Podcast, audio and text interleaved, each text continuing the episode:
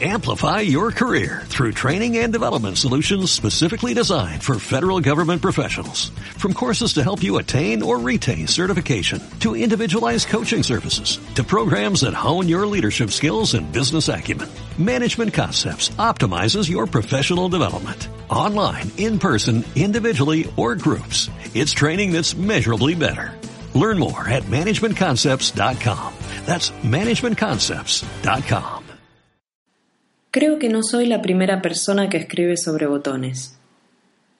Aún así, hace un tiempo que estoy buscando temas para mis historias y esta mañana, justo 15 minutos antes del que sonara el despertador, empecé a tener unas cuantas ideas y me llamó la atención como de repente todas convergían en un punto, en un punto pequeñito, más o menos del tamaño de un botón, un botón de manga de camisa, por ejemplo. Este artículo puede gustarle a los hijos de mamá costurera, aquellos que convivieron durante toda la infancia con una o dos latas llenas de carreteles de hilo, donde alguna vez hubieron galletas.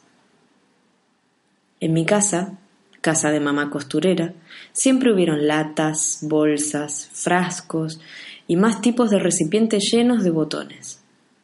A mí me gustaba sacarlos todos, extenderlos en la mesa y buscar los que se parecían entre sí separar los más brillantes, buscar parejas. Algunos botones tenían historia. Los botones blanquitos con los dos agujeros pertenecían a esa camisa que rompió el perro y que ahora es un trapo para limpiar la parrilla. Había botones del blazer del colegio, de un vestido de primera comunión. Todo terminó cuando mi mamá decidió, por apelación a lo práctico, enhebrarlos por color, tipo o juego.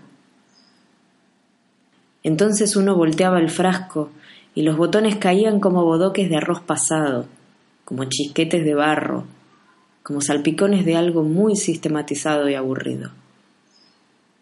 Entonces, ya en la infancia, el botón se había hecho un lugar entre las cosas interesantes. No es raro, el botón es uno de tantos objetos que se mantienen intactos mientras otros evolucionan. Lo mismo pasa con la escoba, por ejemplo. Una persona hoy, en 2014, sostiene un iPod en una mano y una escoba de paja en la otra. Y esa escoba probablemente haya compartido humano con discos de pasta, de vinilo, cassettes, CDs, etc. Por delante de los agujeritos de un botón, que yo creo que son los ojos, pasaron los cierres, los cordones, el velcro o abrojo, los broches a presión, los mosquetones, los alamares de cuero, Incluso algunas prendas se creen muy listas y decidieron prescindir de las aberturas. Tienen elásticos que se estiran hasta límites impensables alrededor de un generoso trasero de morocha, para, acto seguido, descansar cómodamente sobre la escueta cinturita de la misma. Aún así, con esos rivales inventados por el hombre moderno y su afán de ahorrar tiempo cuando no debe, el botón prolifera en las camisas más finas y en los calzoncillos más indignos. El botón es un objeto interesante. Si una camisa fuera una joya, los botones serían las piedras preciosas. Hay botones de plástico berreta, de madera, de metal, de caparazón de tortuga, de hueso. Sí, pero es hueso de camello. Ah, menos mal. Los profanadores de tumbas no buscan materia prima para botones botones de lujo, de improvisación y de muerte. En la vida de los hijos de mamá no costurera, algunos botones merecen una mención especial. El botón forrado. Es un botón sencillo pero vestido a juego. Está pensado para pertenecer a esa blusa exclusivamente y para ser irreemplazable. En caso de perder un botón forrado, los hijos de mamá no costurera se quedaron sin blusa. Un hijo normal cambia todos los botones.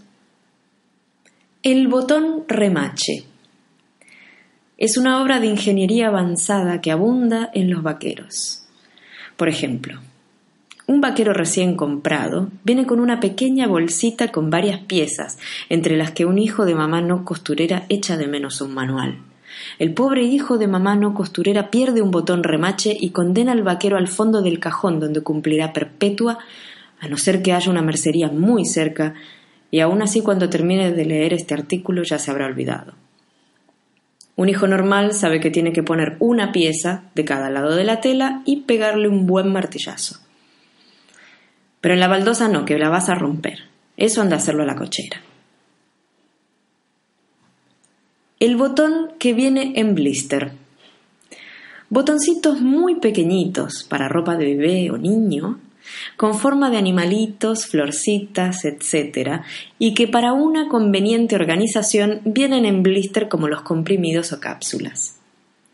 El hijo de mamá no costurera se confunde y en el mejor de los casos opta por ignorar a este hijo no reconocido, fruto de la aventura amorosa entre la industria farmacéutica y la mercería en el peor de los casos, prueba una, esperando resultados alucinógenos. Un hijo normal simplemente recuerda a su alucinante madre y sonríe. ¿Y los botones ojo? Primero eran botones comunes que pegados en la cara de un muñeco se convertían en ojos. Después, y más tétricos, vinieron los botones con forma y color de ojo, Cosiéndolos a un muñeco, uno se sentía orgulloso, como un cirujano que devuelve la vista. Casi se puede oír un pequeño gracias salir del muñeco contento.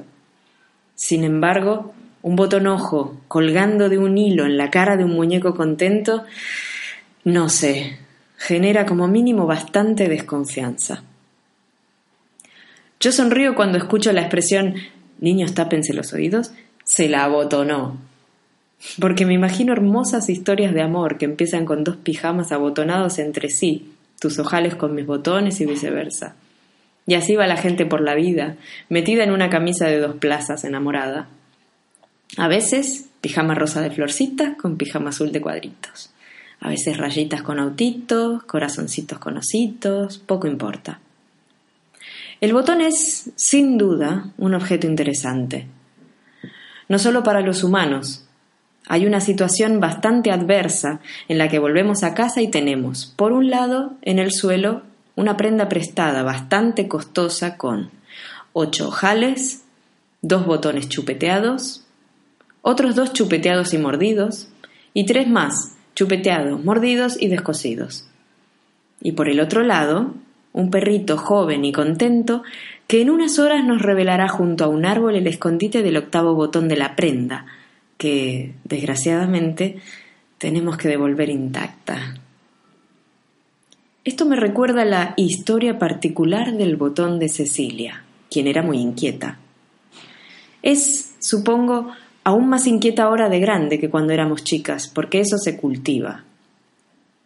Ya amigas, íbamos al mismo colegio, a la misma clase, y muchas veces compartíamos banco. Los colegios con nombre en inglés que prometen una educación high class tienen los uniformes a juego, carísimos, incómodos, horribles, poco funcionales y peligrosos. Para enfrentarse al invierno porteño, los niños de nuestro colegio teníamos un blazer bordó que casi siempre nos compraban tamaño gigante para que te dure. En primer grado, de que finalmente te quedaba bien solo durante séptimo grado. Hasta entonces el blazer era una cosa molesta a la que había que sabotear como fuera. Cecilia, inconscientemente, eligió chupar los botones de las mangas. Un recreo fatal, en tercero o cuarto grado, no me acuerdo. El botón se rindió y se soltó de la manga, justo en el momento en que Cecilia lo chupaba.